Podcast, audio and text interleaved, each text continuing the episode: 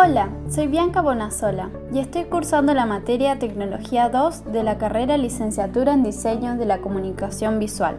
Hoy te voy a hablar acerca de los lenguajes de comunicación Printer Control Language, PCL, PostScript, PS y Portable Document Format, PDF. ¿Qué son cada uno? ¿Para qué sirven? ¿Y cómo se relacionan? PCL es un lenguaje de descripción de páginas, es decir, un lenguaje de programación que se utiliza para decirle a una máquina destinada a imprimir cómo y qué debe imprimir. Desarrollados por la firma Hewlett Packard en los años 80, los archivos PCL contienen comandos para ser decodificados por las impresoras. Sus archivos son dependientes del software, lo que significa que no puede ser abierto en cualquier plataforma que no sea la perteneciente al código. Tiene seis niveles, PCL1, PCL2, PCL3, PCL4, PCL5, con versiones PCL5E y 5C, y PCL6. Todos estos niveles fueron desarrollados entre los años 80 y 95.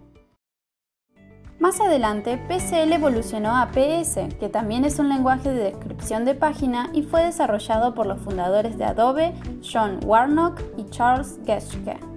Es un lenguaje interpretado. Esto quiere decir que no le habla directamente a la máquina, sino que necesita un procesador que actúe como intérprete traductor entre el código PostScript universal y la máquina. Este intérprete PostScript se le llama RIP, RIP por las siglas inglesas de Raster Image Processor, o sea, procesador de rastrillado de imagen. Sus niveles son tres. Nivel 1, cuando se creó en 1982, nivel 2, surgido en 1994, y nivel 3, lanzado en 1998. Por último, PDF es también un lenguaje de descripción de página, pero más accesible para su decodificación que los otros dos. Es un formato de archivo universal que preserva todas las fuentes, el formato, los colores y los gráficos de cualquier documento fuente, sin que importe la aplicación ni la plataforma usadas en su creación.